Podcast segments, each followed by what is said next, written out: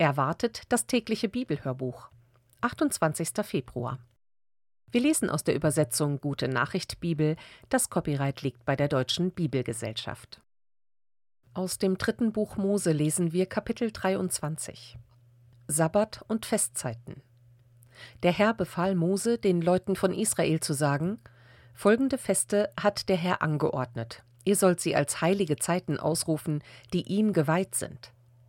Haltet regelmäßig den Sabbat. Sechs Tage sollt ihr arbeiten, aber am siebten Tag ist ein strenger Ruhetag, ein heiliger Tag, der dem Herrn gehört. Niemand darf an diesem Tag eine Arbeit verrichten. Der Sabbat gehört dem Herrn. Diese Anordnung gilt überall, an allen euren Wohnsitzen. Feiert die großen Feste zu Ehren des Herrn als heilige Zeiten.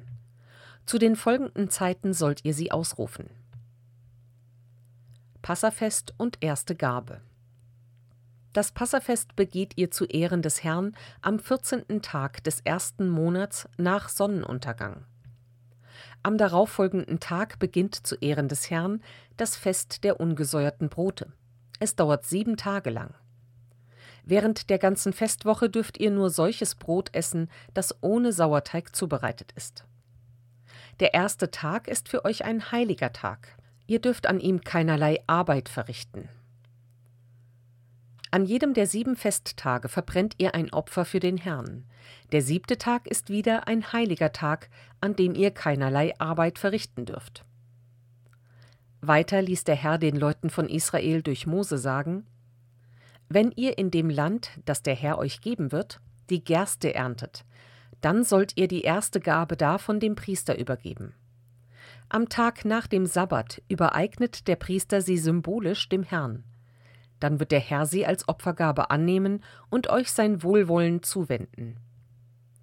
Opfert dem Herrn an diesem Tag ein fehlerfreies einjähriges Schaf als Brandopfer und dazu als Speiseopfer zwei Zehntel Eva, zweieinhalb Kilo, feines Mehl mit Olivenöl vermengt ein Opfer, das den Herrn gnädig stimmt. Als Trankopfer kommt dazu ein Viertel hin, knapp ein Liter Wein. Erst wenn ihr eurem Gott diese Gaben gebracht habt, dürft ihr Brote und frische oder geröstete Körner von der neuen Ernte essen. Diese Anordnung gilt für alle Zukunft und an allen euren Wohnsitzen. Pfingstfest und erste Brote. Vom Tag nach dem Sabbat, an dem ihr dem Herrn die erste Gerstengabe gebracht habt, zählt ihr sieben volle Wochen und bringt dann am fünfzigsten Tag, dem Tag nach dem siebten Sabbat, dem Herrn ein Speiseopfer von der neuen Ernte. Jede Familie bringt zwei Brote zum Heiligtum, die aus je zwei Zehntel Eva, zweieinhalb Kilo, neuem Weizenmehl mit Sauerteig gebacken sind. Als Erstlingsgabe der Weizenernte gehören sie dem Herrn. Außer dem Brot opfert die ganze Gemeinde dem Herrn sieben fehlerfreie einjährige Schafe, einen Stier sowie zwei Schafböcke als Brandopfer und dazu die vorgeschriebenen Speise- und Trankopfer. Ein Opfer, das dem Herrn Freude macht. Opfert auch noch einen Ziegenbock als Sühneopfer und zwei einjährige Schafe als Mahlopfer. Der Priester übereignet die Brote samt all diesen Opfergaben symbolisch dem Herrn, ebenso die beiden Schafe. Sie sind eine heilige Gabe für den Herrn und fallen den Priestern zu. Ihr müsst diesen Tag als heiligen Tag ausrufen und dürft an ihm keinerlei Arbeit verrichten. Diese Anordnung gilt für alle Zukunft und an allen euren Wohnsitzen. Wenn ihr erntet, sollt ihr euer Feld nicht bis an den Rand abernten und keine Nachlese halten. Lasst etwas übrig für die Armen und die Fremden bei euch. Ich bin der Herr, euer Gott. Neujahr, Versöhnungstag und Laubhüttenfest. Weiter ließ der Herr den Israeliten durch Mose sagen: Auch der erste Tag des siebten Monats ist für euch ein Ruhetag, der dem Herrn heilig ist. An diesem Tag sollt ihr die Trompeten blasen und euch so beim Herrn in Erinnerung bringen. Ihr dürft keinerlei Arbeit verrichten und sollt für den Herrn Opfer verbrennen. Weiter ließ er ihnen sagen, Am zehnten Tag des siebten Monats ist der Versöhnungstag. Er ist ein heiliger Tag. Ihr sollt euch Bußübungen auferlegen und Opfer für den Herrn verbrennen. Ihr dürft an diesem Tag keinerlei Arbeit verrichten, denn es ist der Versöhnungstag, an dem im Heiligtum Sühne für eure Schuld geschaffen wird.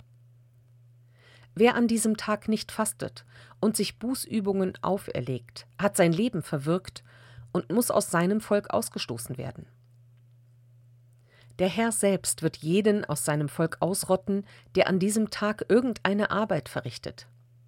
Für diesen Tag ist unbedingte Arbeitsruhe vorgeschrieben. Diese Anordnung gilt für alle Zukunft und an allen euren Wohnsitzen. Der Versöhnungstag ist für euch ein besonders strenger Ruhetag, an dem ihr euch Bußübungen auferlegt. Vom Abend des neunten Tages bis zum Abend des zehnten Tages müsst ihr diesen Ruhetag einhalten. Weiter ließ der Herr den Leuten von Israel durch Mose sagen: Am 15. des siebten Monats beginnt das Laubhüttenfest. Es wird zu Ehren des Herrn sieben Tage lang gefeiert. Der erste Tag ist ein heiliger Tag, ihr dürft an ihm keinerlei Arbeit verrichten. Sieben Tage lang sollt ihr täglich Opfer für den Herrn verbrennen. Der achte Tag ist wieder ein heiliger Tag, an dem ihr Opfer für den Herrn verbrennt. Ihr kommt an diesem Tag zur großen Festversammlung zusammen und dürft keinerlei Arbeit verrichten. Dies sind die Feste des Herrn, die ihr als heilige Zeiten ausrufen und an denen ihr dem Herrn Opfer darbringen sollt. Brandopfer, Speiseopfer, Mahlopfer und Trankopfer, wie sie für das jeweilige Fest vorgeschrieben sind.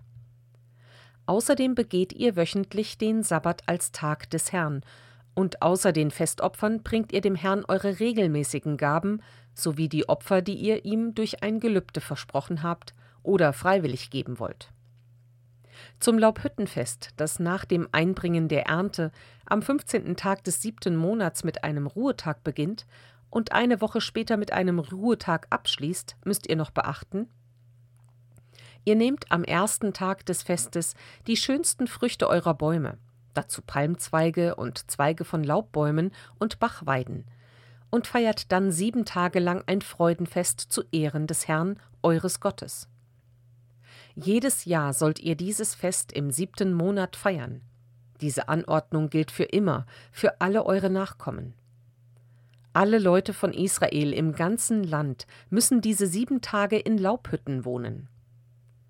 Eure Nachkommen in allen künftigen Generationen sollen daran erinnert werden, dass ich, der Herr, das Volk Israel einst auf dem Weg von Ägypten in sein Land in Laubhütten wohnen ließ. Ich bin der Herr, euer Gott.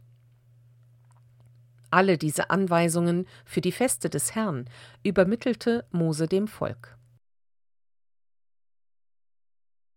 Matthäus Evangelium Kapitel 16 Vers 13 bis Kapitel 17 Vers 13 Du bist Christus, du bist Petrus. Als Jesus in die Gegend der Stadt Caesarea Philippi kam, fragte er seine Jünger: Für wen halten die Leute den Menschensohn?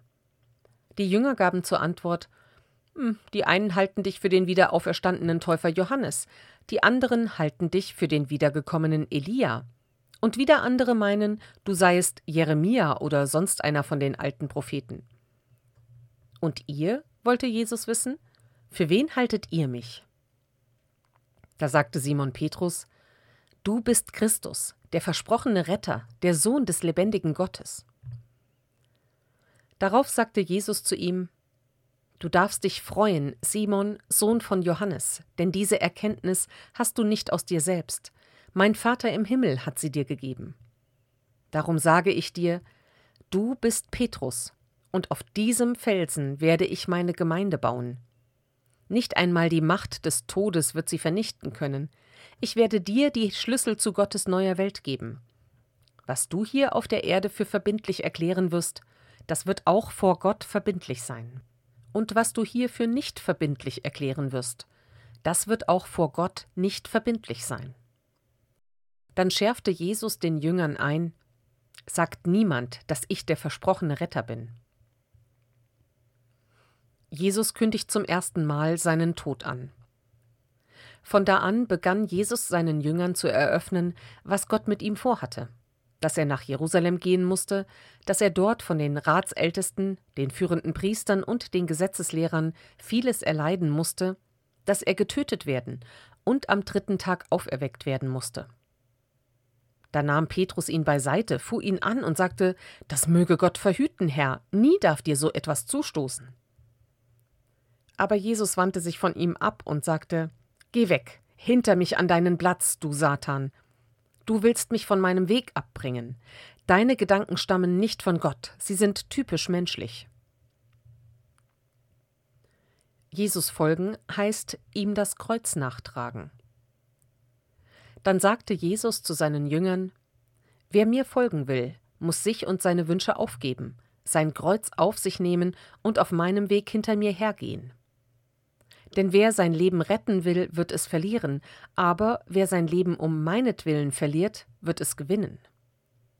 Was hat ein Mensch davon, wenn er die ganze Welt gewinnt, aber zuletzt sein Leben verliert? Womit will er es dann zurückkaufen? Denn der Menschensohn wird in der Herrlichkeit seines Vaters mit seinen Engeln kommen. Dann wird er allen vergelten nach ihrem Tun. Ich versichere euch, einige von euch, die jetzt hier stehen, werden noch zu ihren Lebzeiten sehen, wie der Menschensohn seine Herrschaft antritt. Drei Jünger sehen Jesus in Herrlichkeit, die Verklärung.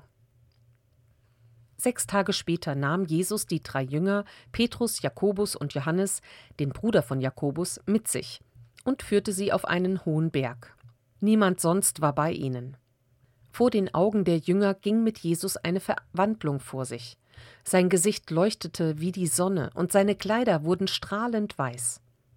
Und dann sahen sie auf einmal Mose und Elia bei Jesus stehen und mit ihm reden. Da sagte Petrus zu Jesus: wie gut, dass wir hier sind, Herr. Wenn du willst, schlage ich hier drei Zelte auf, eins für dich, eins für Mose und eins für Elia. Während er noch redete, erschien eine leuchtende Wolke über ihnen, und eine Stimme aus der Wolke sagte Dies ist mein Sohn, ihm gilt meine Liebe, ihn habe ich erwählt, auf ihn sollt ihr hören. Als die Jünger diese Worte hörten, warfen sie sich voller Angst nieder, das Gesicht zur Erde. Aber Jesus trat zu ihnen, berührte sie und sagte Steht auf, habt keine Angst. Als sie aufblickten, sahen sie nur noch Jesus allein. Während sie den Berg hinunterstiegen, befahl er ihnen Sprecht zu niemand über das, was ihr gesehen habt, bis der Menschensohn vom Tod auferweckt ist. Elia und der Täufer Johannes. Die drei Jünger fragten Jesus Warum behaupten die Gesetzeslehrer, dass vor dem Ende erst noch Elia wiederkommen muss? Jesus sagte, Gewiss, Elia kommt und wird das ganze Volk Gottes wiederherstellen.